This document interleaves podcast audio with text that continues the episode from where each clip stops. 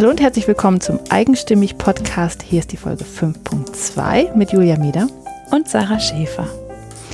Ja, heute sind wir schon wieder zum zweiten Mal in Gimmeldingen äh, in der Pfalz.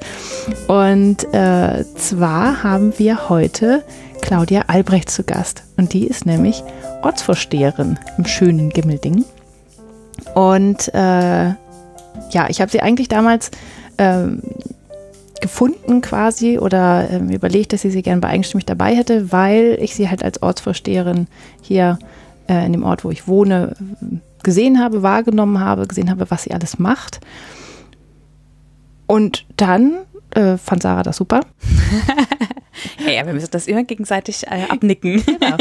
Und äh, ja, und dann in der Vorbereitung und vor allen Dingen aber auch im Interview selber dann kamen noch so viele Sachen raus, ähm, die Claudia sonst noch macht. Und äh, also ich war völlig geplättet irgendwie, dass sie nicht nur Ortsvorsteherin mhm. ist, sondern eigentlich viel, viel, viel mehr. Ein Multitalent. Ja. Total, ja.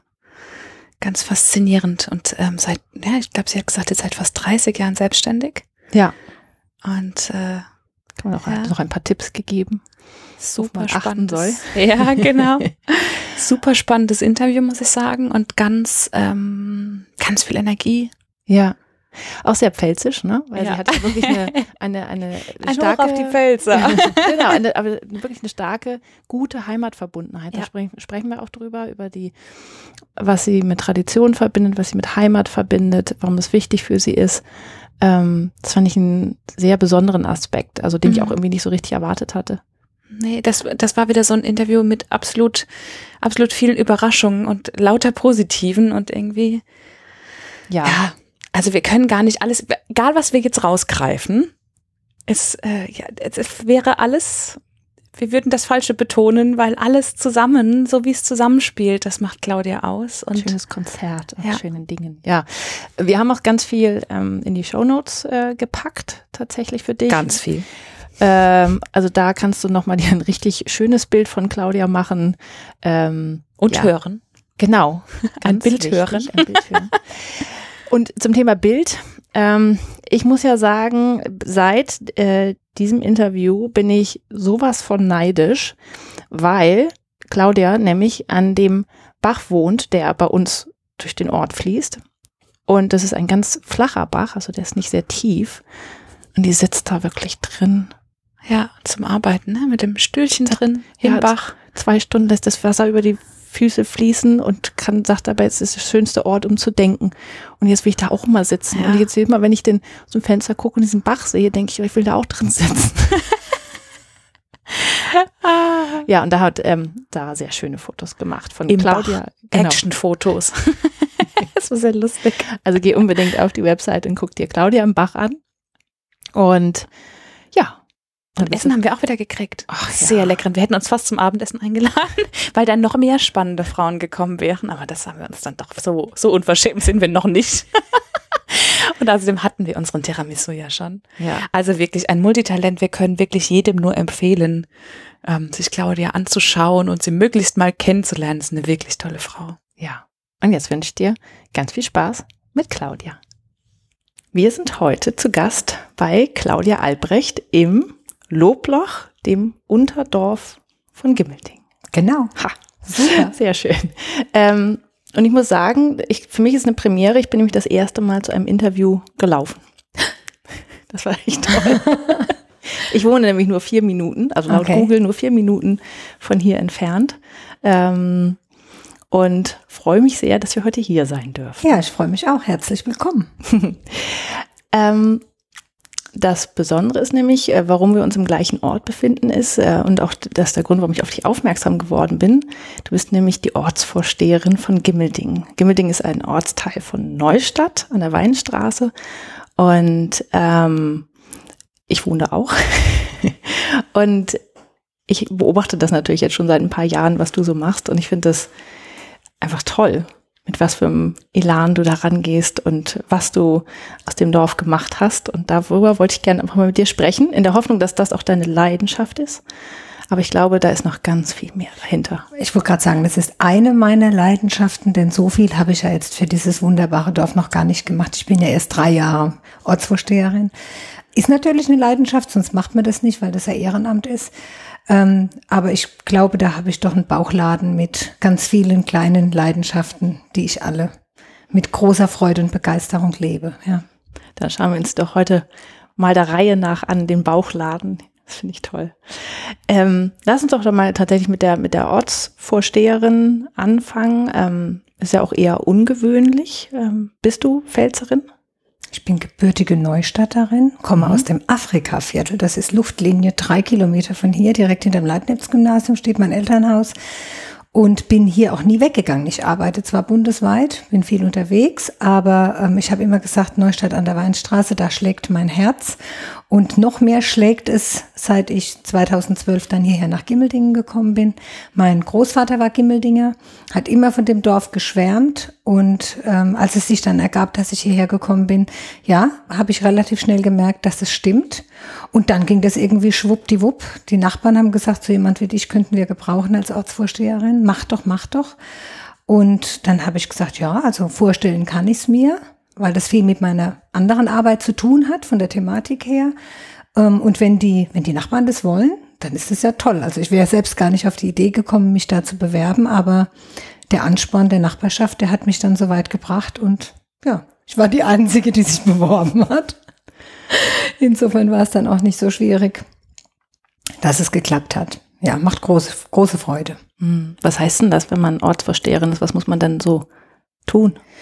Ähm, ich würde sagen, es gibt viele Menschen, die mit großer Begeisterung Sudoku-Rätsel lösen. Und ich habe jeden Tag ein, zwei Hände voll spannende Aufgaben, die gelöst werden müssen. Man muss von allem so ein bisschen Ahnung haben oder eine Idee haben, wo es hingehen kann. Man muss Kontakte haben, man muss sich kümmern, ganz wichtig, man muss sich kümmern, egal worum es geht. Jeder Anwohner, der ein Anliegen hat und sich bei mir meldet, egal was es ist, ob eine Laterne umgefallen ist oder ein Loch im Asphalt oder der Hunde, Hundekotbehälter ist nicht geleert. Ähm, was auch immer kommt, und es kommt jeden Tag irgendwas Lustiges, muss man sich eine Lösung überlegen. Und warum macht dir das Spaß? Kommunikation, der Umgang mit Menschen. Mhm. Das ist das A und O. Mit Menschen zu tun haben und für andere da zu sein und Lösungen zu finden für Probleme, die andere offensichtlich nicht gelöst bekommen. Mhm. Dazu gehört natürlich Tradition bewahren, gucken, dass alle Generationen im Dorf das ihre bekommen.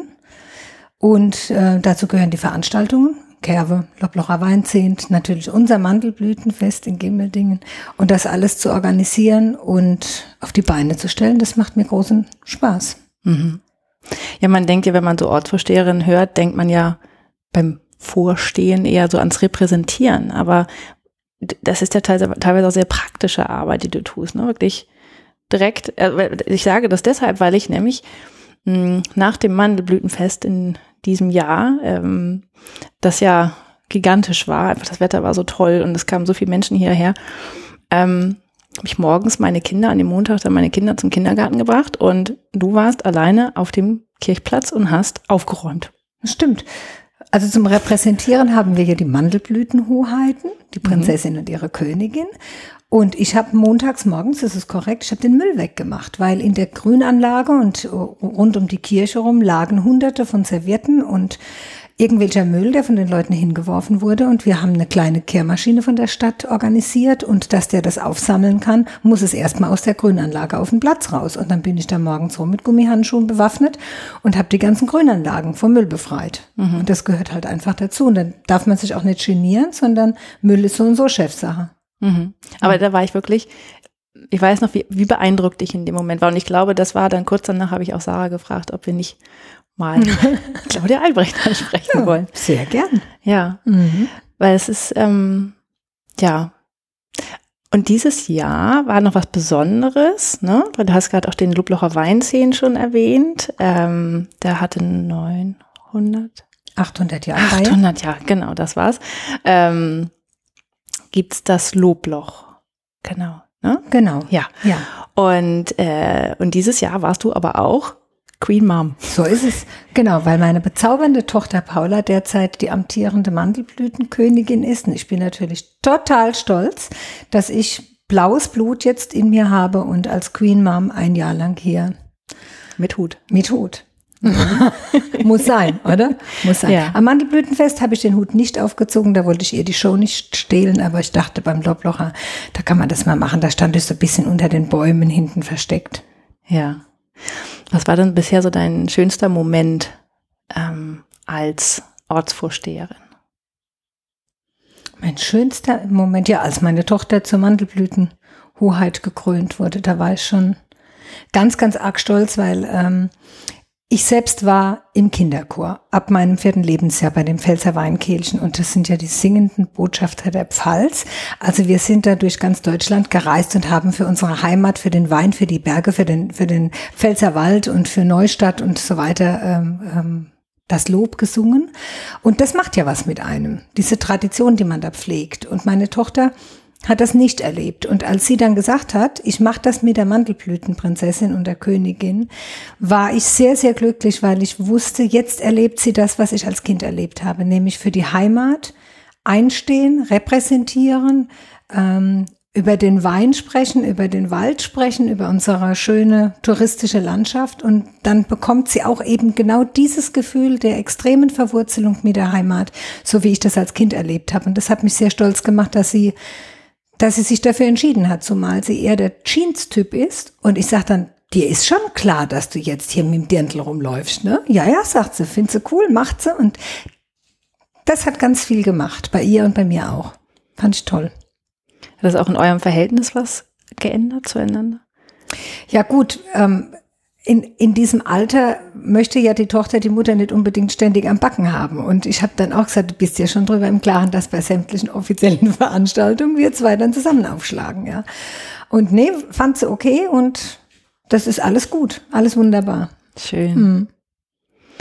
Ja, ich finde es auch toll, dass, ähm, dass du so über Heimat sprichst ähm, und das gar nicht so, wie soll ich sagen, ja nicht so altbacken ist, sondern dass das was Schönes, was Stabiles ist. Ähm, Also es ist ja, es ist schön, es ist stabil und wir haben hier natürlich Glück, dass wir im Paradies leben. Und ähm, ich sage immer, wir leben da, wo andere Urlaub machen. Und es ist wunderschön, dass die Menschen, die hier leben, auch davon leben können. Ähm, das ist mir tausendmal lieber, als wenn hier eine Fabrik steht, wo man von lebt. Ja, also dass, wenn wir unsere Landschaft pflegen, wenn wir unser Kulturgut pflegen und das Ganze so ähm, im Herzen tragen, dass viele Generationen weiterhin zu uns kommen können und diese schöne Region genießen können und erleben können als Urlaubsregion, dann ist das, das ist reine Lebensqualität. mhm. Pures Glück quasi. Wir leben im Glück. Wir leben im Paradies. Ja, Mhm. das stimmt. Das kam mir aber auch so vor, als ich, ähm, ich habe vier Jahre in den USA gelebt und als wir dann zurückkamen, das war einfach schön. Mhm. Und ich bin ja gar nicht von hier ursprünglich, Mhm. aber es ist, man, das, man fühlt sich einfach wohl hier, egal was ist, bei jedem Wetter. Mhm. Genau. Wir haben ja diesen Sommer ja sehr viel Glück.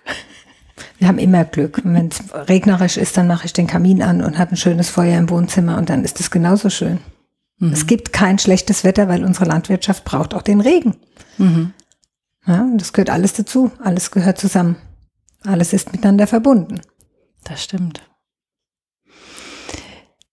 Lass uns doch mal weggehen vom, vom Ortsvorsteher-Dasein zu deinen anderen Leidenschaften. Was ist denn noch in deinem Bauchladen so drin? Also ich hatte mir mit 15 Jahren überlegt, wie viel Prozent der Lebenszeit Arbeitszeit ist, wie viel Schlafenszeit und wie viel Freizeit. Und da war relativ schnell klar, dass wir 60 Prozent unseres Lebens mit Arbeit verbringen. Und da dachte ich mir, du musst irgendwas machen, was dir so viel Spaß macht, dass du es nicht merkst, dass das Arbeit ist, also dass du es nicht als Arbeit empfindest. Und äh, wir hatten hier in Neustadt einen wunderschönen Porzellanladen, Kirner und Steiner, Porzellan, Kristall, Geschenkartikel, Antiquitäten, Tischwäsche, Silberbesteck und Haushaltswaren. Und da habe ich eine Ausbildung gemacht zum Schauwerbegestalter, Dekoration. Und jetzt denkt natürlich jeder, boah, total kreativ der Beruf, ne? Und so, der Dekorateur ist super, schöpfen den ganzen Tag aus dem Vollen, ist natürlich totaler Quatsch. Denn äh, die Parole heißt, es darf nichts kosten, es muss schnell gehen, es soll super aussehen und den Umsatz verzehnfachen. Also quasi visueller Verkäufer. Und dann habe ich gedacht, ach, wenn du jetzt schon das auf visueller Ebene kannst, wäre es doch ganz cool, wenn du das jetzt auch noch richtig lernst und bin dann in den Vertrieb gegangen, habe dann im Außendienst gearbeitet, habe ähm, Brillen verkauft für Alain Micli aus Paris. Die haben gerade zu dem Zeitpunkt damals in Düsseldorf die deutsche Dependance aufgemacht und dann habe ich Mitteldeutschland als Gebiet bereist und war dann, äh, habe mich dann selbstständig gemacht mit Lederwaren, Damenoberbekleidung, Seidenschals und Accessoires und bin dann als, als im, im Vertrieb draußen rumgereist. Hat auch Spaß gemacht, aber ich habe gemerkt, das allein ist es auch nicht. Ähm, und reicht jetzt auch, weiß jetzt, wie es geht und habe ja auch einen Kollektionsmix gemacht. Normalerweise haben Vertreter, ich sage jetzt mal Schuhe, drei Kollektionen. Ich habe aber gesagt, wenn ich Schuhe habe und Seidenschals und DOB-Sofortprogramm, kann man das schon wieder visuell kombinieren und hat schon wieder eine, eine Gestaltung als Verkaufsförderung, also als im Prinzip im Cross-Selling, Cross-Leasing. Dann bin ich in eine Werbeagentur und habe da ähm, Grafik gemacht, mir noch angeeignet und Künstlerbetreuung, Konzert Konzertbetreuung, Veranstaltungsmanagement. Und ähm, das hat auch ganz viel Spaß gemacht. Und nebenbei habe ich natürlich immer weiter Dekoration gemacht im Veranstaltungsbereich, im Messebereich, Messebau. Ja, und dann habe ich gedacht, jetzt hast du von allem und jetzt machst du dich selbstständig mit allem. Veranstaltungen, Messe und äh, Dekoration und Vertrieb, alles was zur Vermarktung von Personen, Dienstleistungen und Produkten zuträglich ist. Und dann kamen die Schulungen dazu. Dann bin ich gefragt worden, ob ich Schulungen machen kann für Warenpräsentation, Schaufenster, Verkaufsraumgestaltung, Werbepsychologie, Kundenkommunikation, Zusatzverkäufe, Körpersprache. Und das alles mache ich jetzt irgendwie seit 29 Jahren selbstständig, bundesweit. Macht total Spaß. Also sehr gerne, meine Lieblingskunden sind die landwirtschaftlichen Direktvermarkter, Bullenmast, Schweinemast, Hühnermast, Käserei, Imkerei, Obst- und Weinbau.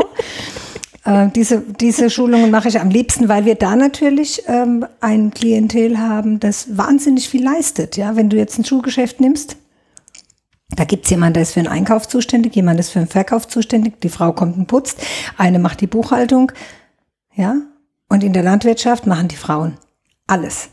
Alles, alles, alles. Haben noch eine drei Generationen Familie an der Backe, ein Riesenhaus, ein Riesengarten und die Frauen müssen alles machen.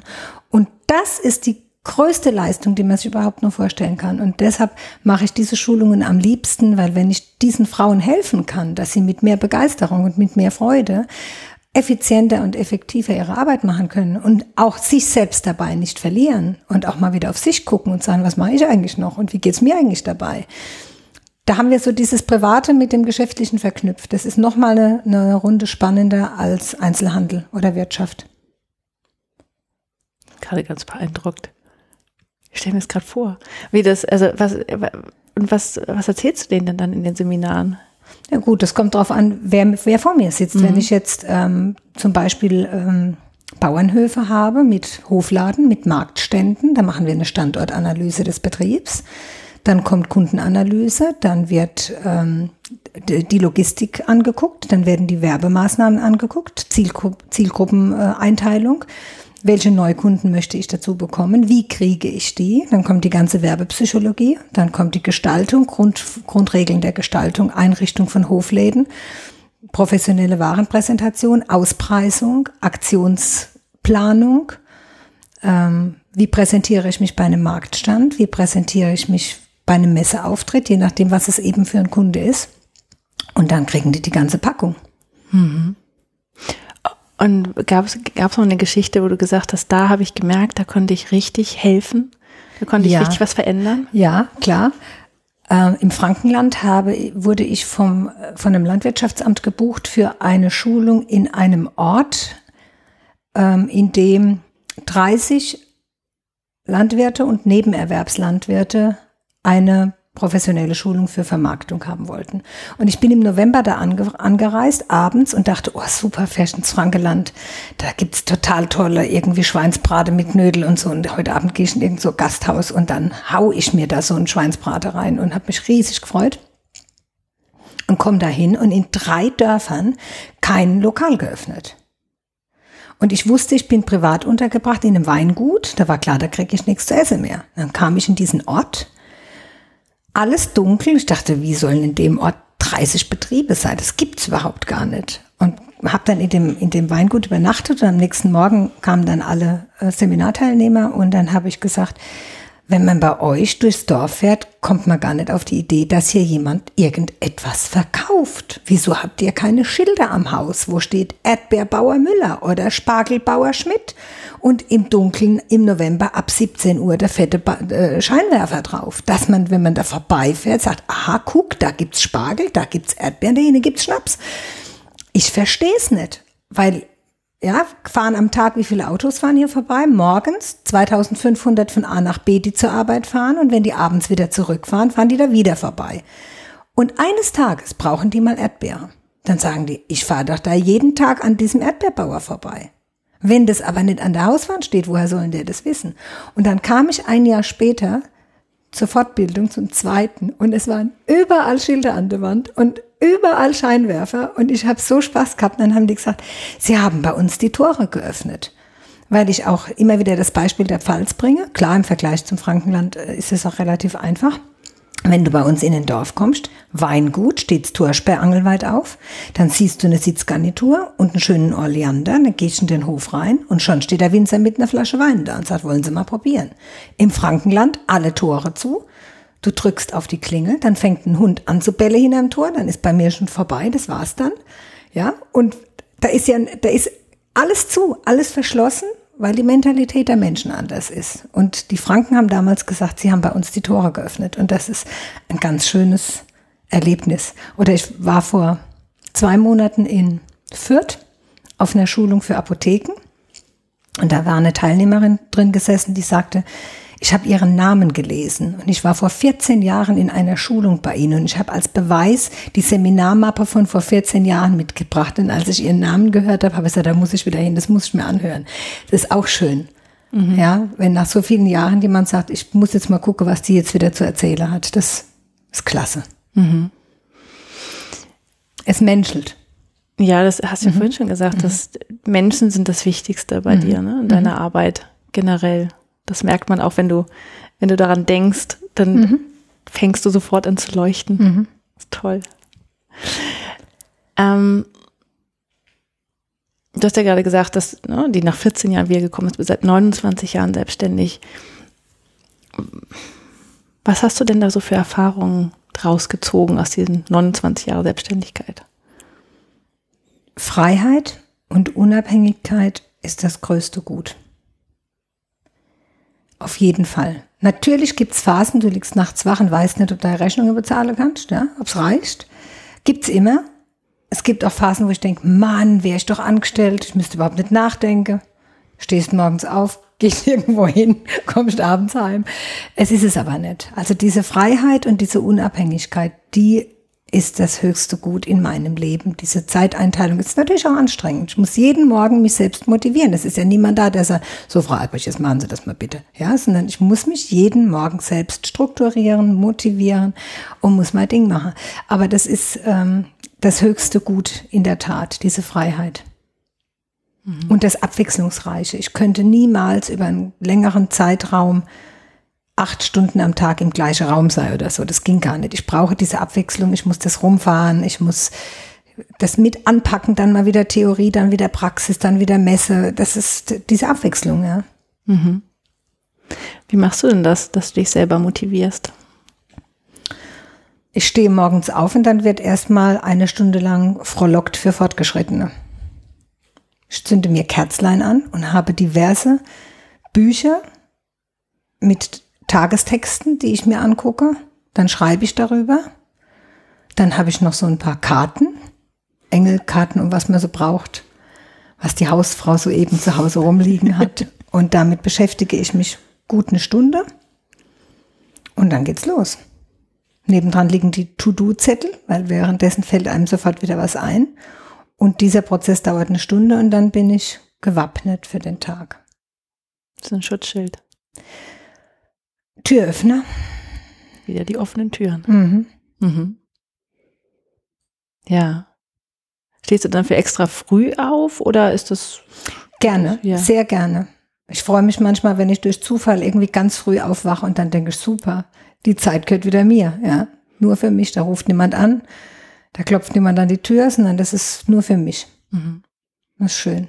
Frohlocken für Fortgeschrittene? Ich mir merken. Ja, aber äh, das, das muss man so nennen, weil die Leute lachen ja, wenn man das sagt. Wenn ich das jetzt ernst sagen würde, ja, ich gehe erstmal in mich, dann meditiere ich ein bisschen, dann bete ich und so, dann gucken die einem an, wie wenn man nicht bis drei zählen kann. Wenn ich sage, ich frohlocke für Fortgeschrittene, kann niemand was mit anfangen, alle lachen, alles ist gut. Ist ja mein Mhm. Ding. Ich habe erst gedacht, du singst. Ich, ich singe auch, aber nicht bei der, bei der Morgenfrohlockung ist meine Stimme noch arg im Keller. Und wie lange machst du das? Oder seit wann machst du das schon, dass du so den Tag beginnst? Ist das Also, wie lange mache ich das? 30 Jahre. Allerdings hat es, hat es früher weniger Zeit in Anspruch genommen. Das war früher, waren das mal 10 Minuten, 20 Minuten. Aber ich merke, je älter ich werde, wie wichtig das ist, dass ich mir diese Zeit für mich wirklich nehme und dass ich da reflektiere und genau hingucke. Und also eine Stunde brauche ich jetzt einfach. mhm. Das ist mir wichtig. Und du hast die Freiheit, sie dir zu nehmen. Mhm. Weil es macht dich dann im Endeffekt wieder erfolgreicher, weil du mehr Kraft hast für den Tag. Ne? Mehr Kraft, genau. Ja. Man denkt ja oft, das ist so vertane Zeit, ne? Also wenn man damit anfängt und dann noch nicht so richtig bei sich ist, ähm, dann äh, denkt man sich, oh, was bringt das überhaupt was, dieses Meditieren und so weiter. Aber dann nach einer Zeit merkt man erstmal, wie kraftvoll das ist und wie anders der Tag sich gestaltet, wenn man so, so einsteigt. Also die Erfahrung, dass das hilft oder dass das gut tut, die habe ich schon immer gemacht. Die habe ich mit 15, 16 schon gemacht, weil ähm, man in dem Moment, wo man Fragen stellt, automatisch Antworten bekommt. Noch besser ist, wenn man schreibt. Wenn man es schreibt, ist noch besser. Ich habe früher immer von Hand geschrieben und seit, was weiß ich, 20 Jahren schreibe ich am Computer. Und während man schreibt, keine Ahnung, die Synapsen ver verkuppeln sich. und dann Ja. kommen die Antworten. Ja. ja, weil man es ja auch ganz konkret formulieren muss. Mhm. Ein Gedanke ist ja was anderes, als wenn man es wirklich dann Mhm. ausformulieren muss, Mhm. ja. Schön. Schreiben, anderes Thema. Gehört das auch, du bist ja auch Autorin. Stimmt. Gehört das auch mit zu deinen Leidenschaften oder ist das sowas, was so ein, das so ein Nebenprodukt, was einfach so entsteht? Also ich glaube, dass das alles irgendwie entsteht. Ich schreibe schon immer, ich schreibe seit, seit ich 18, 19 bin, habe ich Gedichte geschrieben und Lieder. Und ähm, das habe ich schon immer gemacht. Und dann habe ich ein Handbuch für Schaufenster und Verkaufsraumgestaltung geschrieben. Und dann habe ich vor zwei Jahren ein Kurzgeschichtenbuch geschrieben, weil Freunde, wenn, wenn ich mit Musikerfreunden zusammensitze, erzählt man sich immer so die Schwenke, was man wieder so erlebt hat. Und Musiker erleben irgendwie komischerweise immer seltsame Dinge. Und eine Freundin sagte zu mir, schreib das doch mal auf. Ich sagte, ach, wer will denn das wissen? Und dann dachte ich, ach, die Enkel vielleicht, vielleicht für die Enkel. Und meine Freundin sagte, wenn du 50 bist, möchte ich das Buch in Händen halten. Und ich habe die Geschichten aufgeschrieben, eigentlich für die Enkel und gar nicht gedacht als Buch. Und ein halbes Jahr vor meinem 50. Geburtstag dachte ich, das eigentliche Buch. Ja, und dann bin ich zu einem befreundeten Verleger und habe gesagt, hör mal, ich brauche einen ganz einfachen Verlag, weil der macht ganz schöne und schicke Sachen. Ähm, sehr anspruchsvoll. Habe gesagt, kannst du mir helfen, einen ganz einfachen Verlag zu finden, so einen Taschenbuchverlag, ja, dass man da irgendwie für die Mädels, die nach Mal- Mallorca fliegen, dass sie da so Urlaubslektüre haben. Das ist eine sehr leichte Kost. Und hat er sich das angeguckt, sagt er, nö, das mache ich selbst. Habe ich mich sehr gefreut. Der Thomas Blöger aus Anweiler mit Blöger Verlag, der hat das Buch dann aufgelegt. Das Leben ist Kosakensalat und das sind lauter Kurzgeschichten aus meinem prallen, bunten Leben.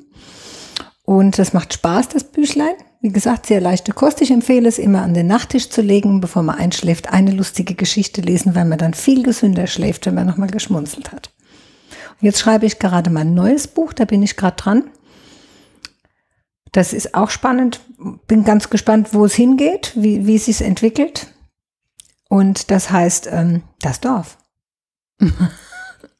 Da bin ich auch sehr gespannt Ja. drauf. Ich auch. Hm? Ja, aber es ist ja manchmal ganz gut, sich dann einfach wirklich treiben zu lassen und mal, mal zu gucken, was passiert. Das kommt ja alles, was kreativ ist, ob, ob das ein Maler ist oder ein Musiker oder ein Schriftsteller oder was auch immer. Alle kreativen Tätigkeiten, die kommen ja einfach. Ja. Es ist ja nicht so, dass man sich hinsetzt und sagt, so, jetzt bin ich aber mal kreativ. Meistens die besten Einfälle kommen, wenn man im Auto sitzt, während der Fahrt. Mhm. Ähm, oder man sitzt auf der Toilette oder man läuft irgendwie ans Auto. Es, die, die, die Sachen kommen, ja. die kommen einfach aus einem raus. Mhm. Das kann man gar nicht ähm, steuern, so auf Knopfdruck, sondern das kommt einfach. Und dann gibt's ja heute Gott sei Dank moderne Unterhaltungstechnik. Diese Taschentelefone sind ja extrem praktisch. Wenn mir dann im Auto was einfällt, kann ich es einfach direkt auf den auf den Rekorder aufsingen, dann ist die Melodie bis abends nicht verloren. Früher musste ich dir dann den ganzen Tag, musste ich dann diese Melodie vor mich hinsingen, dass ich sie nicht vergesse bis abends, ja. Lass uns doch mal ganz kurz jetzt über das Singen sprechen. Das mhm. taucht ja immer wieder auf, ja. überall an allen Punkten. Also ich bin mit vier in den Kinderchor gekommen und meine große Leidenschaft ist das Singen. Und dann später war das natürlich dann in, nach der Pubertät war das unlustig mit Volksmusik und dann habe ich in einer Popband gesungen, neunköpfig, nur Eigenkompositionen. Es war so Anfang der 80er. Oder? Ja, doch. Und dann habe ich ein Trio gegründet vor 30 Jahren, Klavier, ähm, Trompete oder Saxophon und Gesang mit Pop und Chill Pop und im Moment ist es so, dass ich singe in einem A cappella Doppelquintett, Ohrfest. Dann singe ich bei Ton ab. Das ist mein Pianist von vor 30 Jahren, Ralf Grosser und Michael Tropf an, an der Klarinette und Saxophon. Wir machen eben Pop, aber auch Pfälzermusik, deutsche Stücke, so ein buntes, buntes allerlei. Sehr schön. Und ich bin die Sängerin der New Brass Big Band in Musbach. Das mache ich auch im Moment. Und natürlich gibt es aus diesem Kinderchor unsere Generation. Ähm, wir treffen uns regelmäßig, zwei, drei, vier, fünf Mal im Jahr. Und das sind meine ältesten Freunde, weil das war ja noch vor der Schulzeit. Ich bin ja mit vier da reingekommen. Mein Bruder kam dann noch dazu, paar Wochen später, und meine Eltern haben dann als Begleitpersonal sich im Prinzip in diesen Verein mit eingehängt, damit die Familie das irgendwie zusammen machen kann. Und so war das unsere Zweitfamilie und wie gesagt meine ältesten Freunde. Und wir haben uns gegenseitig auf allen Hochzeiten, auf Kindstaufen, auf Beerdigungen von Elternteilen gesungen, ja. Und das ist immer da und wir machen auch regelmäßig noch ein bis zweimal im Jahr ein Konzert, wo wir Geld sammeln und dem Kinderchor, den es immer noch gibt, dann spenden. Und Musik ist wie die Luft zum Atmen, weil da beim Singen die Seele spricht. Hm. Hm. Da war ein Tag, der hat aber mehr als 24 Stunden, oder? Das werde ich immer wieder gefragt, wann machst du denn das alles? Und dann sage ich immer, wenn du Fernsehen guckst. Also der deutsche Bürger guckt durchschnittlich drei Stunden Fernsehen am Tag. Jetzt rechnen das hoch. Hast du mal ratzfatz anderthalb Tage am Backe, ja? Und in der Zeit kann man ganz viel schöne andere Dinge tun. Das stimmt. Ja, und vor allen Dingen, hast du denn dein Ziel erreicht, dass sich dein, das, was du als Arbeit machst, nicht wie Arbeit anfühlt? Genau. Ja. Ja. Also es gibt drei Dinge in meinem Leben, die mir keinen Spaß machen. Das kann ich klar definieren. Das ist Putzen, das ist Steuerabrechnung und das ist Bügeln. So, für Putzen und Bügeln habe ich mir professionelle Hilfe geholt, weil mich das so stresst, dass ich lieber arbeiten gehe und das bezahle, ja, und ähm, was die Steuer betrifft, das muss man selbst machen. Ich bin immer fix und fertig. Zwei Stunden Steuer ist wie acht Wochen am Stück Tag und Nacht arbeite. Messebau, nachts. So fühlt sich das an. Und alles andere mache ich mit großer Freude und großer Leidenschaft und mit großer Liebe. Ja. Kochen zum Beispiel. Auch sehr gern. Das ist ja wie Musik machen, das ist wie Schreiben, das ist wie Malen. Das ist, es ist ja immer wieder vom Prozess her vergleichbar. Mhm. Gibt es denn eine Sache, die du tatsächlich als die eine große Leidenschaft bezeichnen würdest oder ist das tatsächlich der Bauchladen? Ähm, ja, es gibt eine große Leidenschaft und das ist mein Lebensmotto. Und das heißt, der Geist, der allen Dingen Leben verleiht, ist die Liebe. Ich kann, stell dir das so vor, du nimmst ein Blatt Papier und zerknüllst es so und legst es hin. Dann liegt es im Auge des Betrachters, was er da sieht. Entweder sehe ich Müll, zerknülltes Papier. Oder ich sehe das Kleid eines Engels, indem ich einen Stift nehme und mal Beine dran und Arme dran und einen Kopf und einen Heiligenschein und zwei Flügel, und dann ist das ein Kleid eines Engels. Und wenn man die Dinge, die man tut, mit Liebe tut und mit Liebe betrachtet, ist alles gut. Ja. Ich hatte früher, als Dekorateur geht man natürlich auch gerne auf Schrottplätze und guckt sich Sachen an, die man dann ver verarbeiten kann Ja. zum Dekorieren. Und da hatte ich auf einem Schrottplatz wunderschöne graue Platten gefunden. Aluminiumplatten, die in der Oberfläche durch das, den Witterungseinfluss irgendwie in verschiedenen Grautönen waren mit unglaublich schönen Mustern. Haben so ein bisschen ausgesehen wie von einem tibetischen Kloster, so, ja, ähm, Ornamentplatten. Und die habe ich dann mit vor zur Kasse genommen. Da wird ja dann nach Gewicht bezahlt, wenn man dem Schrottplatz was kauft. Und dann sagte er zu mir, wissen Sie, was das ist? Ich sagte, ne, keine Ahnung. Sagt er, das sind die Prägeplatten der Kinderschuhe der Firma Elefanten.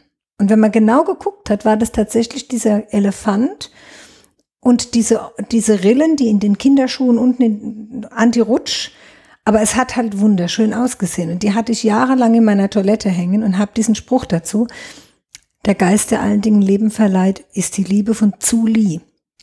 Und jeder, der sich diese Platten angeguckt hat, hat gesagt, oh, wo hast du die denn her? Weil es ein anderer Blickwinkel ist. Man geht unvoreingenommen, schaut man sich etwas an mit dem Auge der Liebe und dann ist alles schön. Hm. Ganz simpel eigentlich. Ja.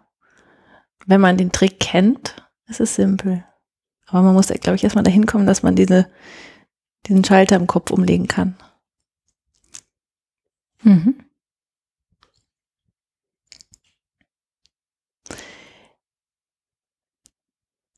Du hast ja sehr viel Erfahrung im Leben und auch in deinem Beruf und Berufen, die du so gemacht hast. Du bist seit fast 30 Jahren selbstständig. Hm, hast viel gesehen. Wie, welchen Rat würdest du denn Menschen geben, damit sie ähm, ja diesen Blickwinkel, diesen besonderen Blickwinkel, den du hast, einnehmen können?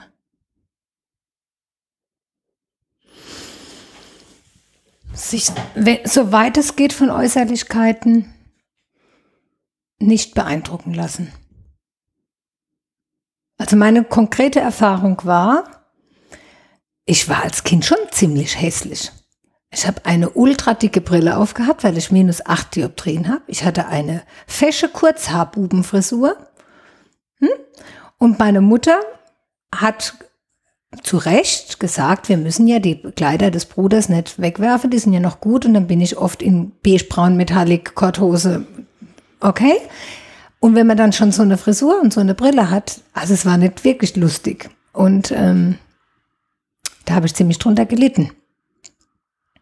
Später dann, nach der Augenoperation, habe ich Kontaktlinsen gekriegt. Ich war dann auch irgendwann älter, und dann habe ich Kontaktlinsen gekriegt. Das erste, was ich gemacht habe, war, ich hatte dann so ein bisschen längere Haare. Ich habe mir einen Maggie schneiden lassen, weil ich so Angst davor hatte, wie das Umfeld reagiert, wenn ich plötzlich keine Brille mehr auf habe. Und dann haben sie alle gesagt, oh, das ist eine neue Frisur. Mhm. Ich war total erleichtert, dass sie das mit der Brille nicht gemerkt haben. Ja. Und diese Prägung, dann kamen natürlich auch die jungen Burschen, die mich plötzlich ganz attraktiv fanden. Wo ich gesagt habe, hallo, vor sechs Wochen habe ich noch die Backsteinbrille aufgehabt, da war ich der lustige Pausenclown und jetzt bin ich plötzlich interessant. Es kann gar nicht sein. Und das hat viel mit mir gemacht. Diese Zeit hat viel mit mir gemacht und ich verehre ähm, Künstlerinnen wie Barbara Streisand und Bette Midler, die beide auf ihre ganz, ganz eigene, wunderbare Art ähm, ihre Kunst ähm, der Welt präsentieren. Und Bette Midler hat mal gesagt, wenn man so aussieht wie ich, muss man mehr können wie die andere. Und zu der Zeit, als ich noch mit der Backsteinbrille rummarschiert bin und mit der Fashion-Kurzhaarfrisur etc., habe ich gedacht, ja, das stimmt. Und habe das irgendwie auch auf mich ähm, übertragen. Ja. Und du hast ja, und ich finde es auch spannend, dass du dann in die visuelle Kommunikation gegangen Mhm. bist, dass das für dich das Visuelle aber trotzdem ja sehr wichtig ist. Ne? Ja, aber das, der, der Beweggrund, ähm, in, die, in diese visuelle Gestaltung zu gehen, war ja, dass man in dem Beruf, und da konnte ich ein ganzes Stück heilen, zweckentfremdet. Das Besondere bei einer visuellen Gestaltung ist, dass du innerhalb von 2,5 Sekunden die Aufmerksamkeit eines vorbeilaufenden Passanten erhaschen musst. Das funktioniert nicht mit einfach mal schön hinstellen oder einfach mal ein schöner Gegenstand oder einfach mal hübsch. Das funktioniert nicht. Weil derjenige, der vorbeiläuft, der ist in Gedanken. Der guckt auf die Straße oder auf den, auf den Fußweg, dass er nicht hinfällt. Der denkt drüber nach, was er heute Mittag kocht. Der hat's eilig und der, die Parkuhr läuft ab. Und wenn der durch Zufall in seinem Gedankenwust da mal kurz hinguckt, dann muss da irgendwas sein, was die Wurst vom Teller zieht. Also Beispiel, du nimmst einen Tannenbaum und drehst ihn rum. Spitze nach unten, Wurzelball nach oben, die Zweige mit Draht verstärkt, dass die stehen bleiben. Und dann schmückt man diesen Baum wunderschön, wie man ihn normal auch schmücken würde. Kugeln und Kerzen und Ding und Kram und alles, ja. Aber der steht auf dem Kopf. Dann laufen die Leute vorbei, gucken, gucken zurück und denken, Moment, der steht auf dem Kopf. Da es ein Schaufenster ist, holt niemand die Polizei, weil jeder weiß, das ist ein Schaufenster, da ist das erlaubt, da dürfen die irgendwas Komisches machen. Und dieses Zweckentfremden, sich immer was Neues ausdenken, was in einer anderen Art wieder die Aufmerksamkeit weckt, das ist es, was spannend ist. Es gibt zum Beispiel auf der Pro-Weinmesse in Düsseldorf, das ist die große internationale Weinmesse jedes Jahr im Frühjahr, gibt es einen Gemeinschaftsstand der rheinland-pfälzischen Winzer, also von der Pfalzweinwerbung aus. 31 Winzer sind das, glaube ich. Und die haben auf ihrem Messestand einen Marktplatz. Und auf diesem Marktplatz hängt ein Kronleuchter. Der hat 3,50 Meter Durchmesser und 4 Meter Tiefe. Und da hängen statt Klunker 1200 Weingläser dran. Den habe ich gebaut. Und er wird jedes Jahr aufgehängt. Jedes Glas muss einzeln angehängt werden. Das geht anders nicht. Und jeder, der vorbeiläuft, bleibt stehen sperrt den Mund auf und sagt, was ist denn das? Und das ist das Besondere. Also nicht einfach schön, einfach schön ist langweilig, sondern was Besonderes machen. Einen kleinen Kick, irgendwas drehen, irgendwas zweckentfremden auf der Kopfstelle, andere Farbe dran, anderes Material und dann, dann wird's spannend. Hm. Das hast du in deinem Leben ja auch geschafft. Du hast immer das, dir das Besondere rausgesucht. Mhm. Ne? Mhm. Was, wenn du die Möglichkeit hättest, allen Menschen mit einem magischen Mikrofon oder wie auch immer etwas zu sagen, eine Botschaft mitzugeben, was ist dir wirklich wichtig? Was möchtest du der Welt sagen? Die Welt braucht weder Gewalt noch Streit. Die Welt braucht nur Friede. Das ist auch der Grund, warum ich kein Fernsehen gucke. Wenn du abends, egal zu welcher Uhrzeit, den Fernseher anmachst und durchzeppst. Überall Mord und Totschlag und Krimi und Polizei und Blutspritzen und Schreierei und Streit und Stress. Und wenn der Computerkopf als Hardware sich diese Software gibt, kann nichts Vernünftiges im Kopf entstehen, wenn man sich nur so einen Müll anguckt. Und in der Welt gibt's zu viel Streit und zu viel Stress und zu viel Krimi und zu viel Mord und Totschlag und zu viel Gewalt. Hm. Ich verabscheue Gewalt. Dabei gibt es so viel Schönes Genau. herum. Vor allem hier im Paradies. Genau. Das ist, man sollte sich auf die schönen, auf die wesentlichen Dinge konzentrieren und sollte wissen, dass das keine Generalprobe ist. Wir sind bei der Hauptaufführung unseres Lebens. Und je nachdem, wie alt man ist, kann man sich ungefähr ausrechnen, Wie lange die noch dauert. wie lange das noch dauert. Ja. Was mich gut zur letzten Frage bringt, wo möchtest du denn noch hin mit deinem Bauchladen? Boah, da habe ich mir noch gar keine Gedanken gemacht. Wo möchte ich noch hin?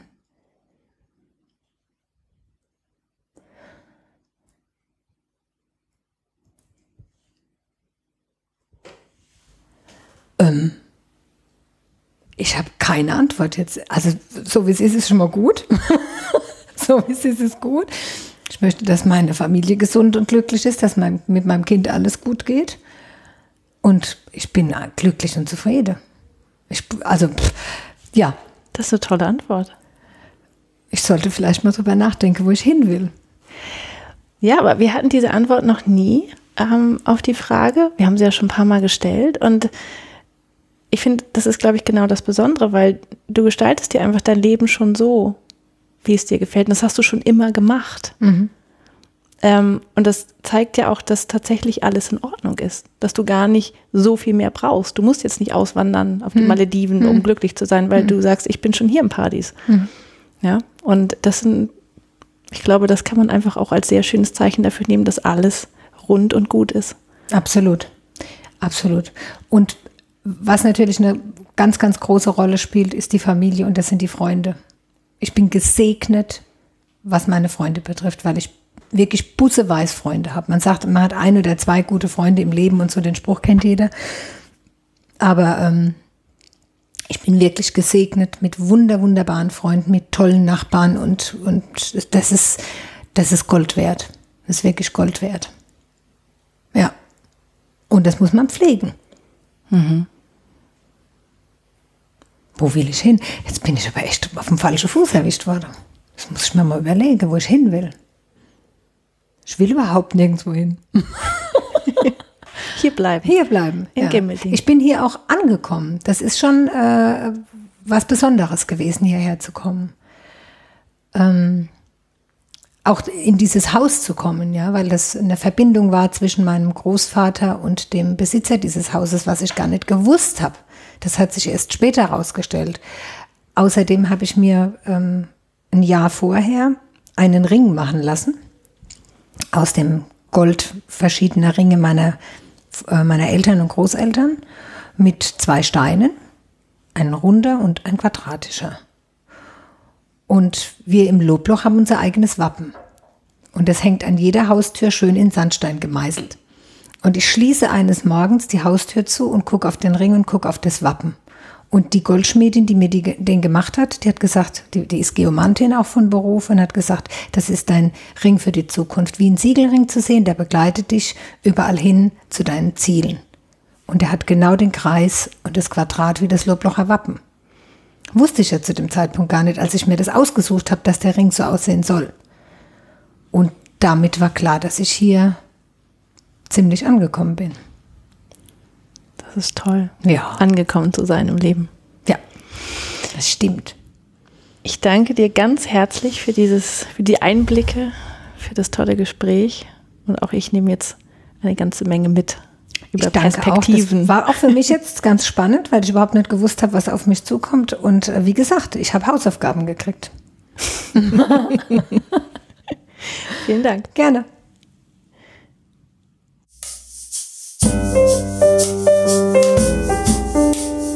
Das war der Eigenstimmig Podcast mit Julia Meder und Sarah Schäfer. Zu jedem Beitrag gibt es einen Blogpost auf eigenstimmig.de und unter Eigenstimmig findest du uns auch bei Facebook, Instagram und Twitter. Wenn dir gefällt, was wir hier bei Eigenstimmig machen, dann findest du auf unserer Internetseite einen Button, der heißt Eigenstimmig unterstützen und da erfährst du alles weitere, wie du uns etwas Gutes tun kannst oder uns einfach auch nur Danke sagen kannst. Vielen Dank fürs Zuhören und bis zum nächsten Mal.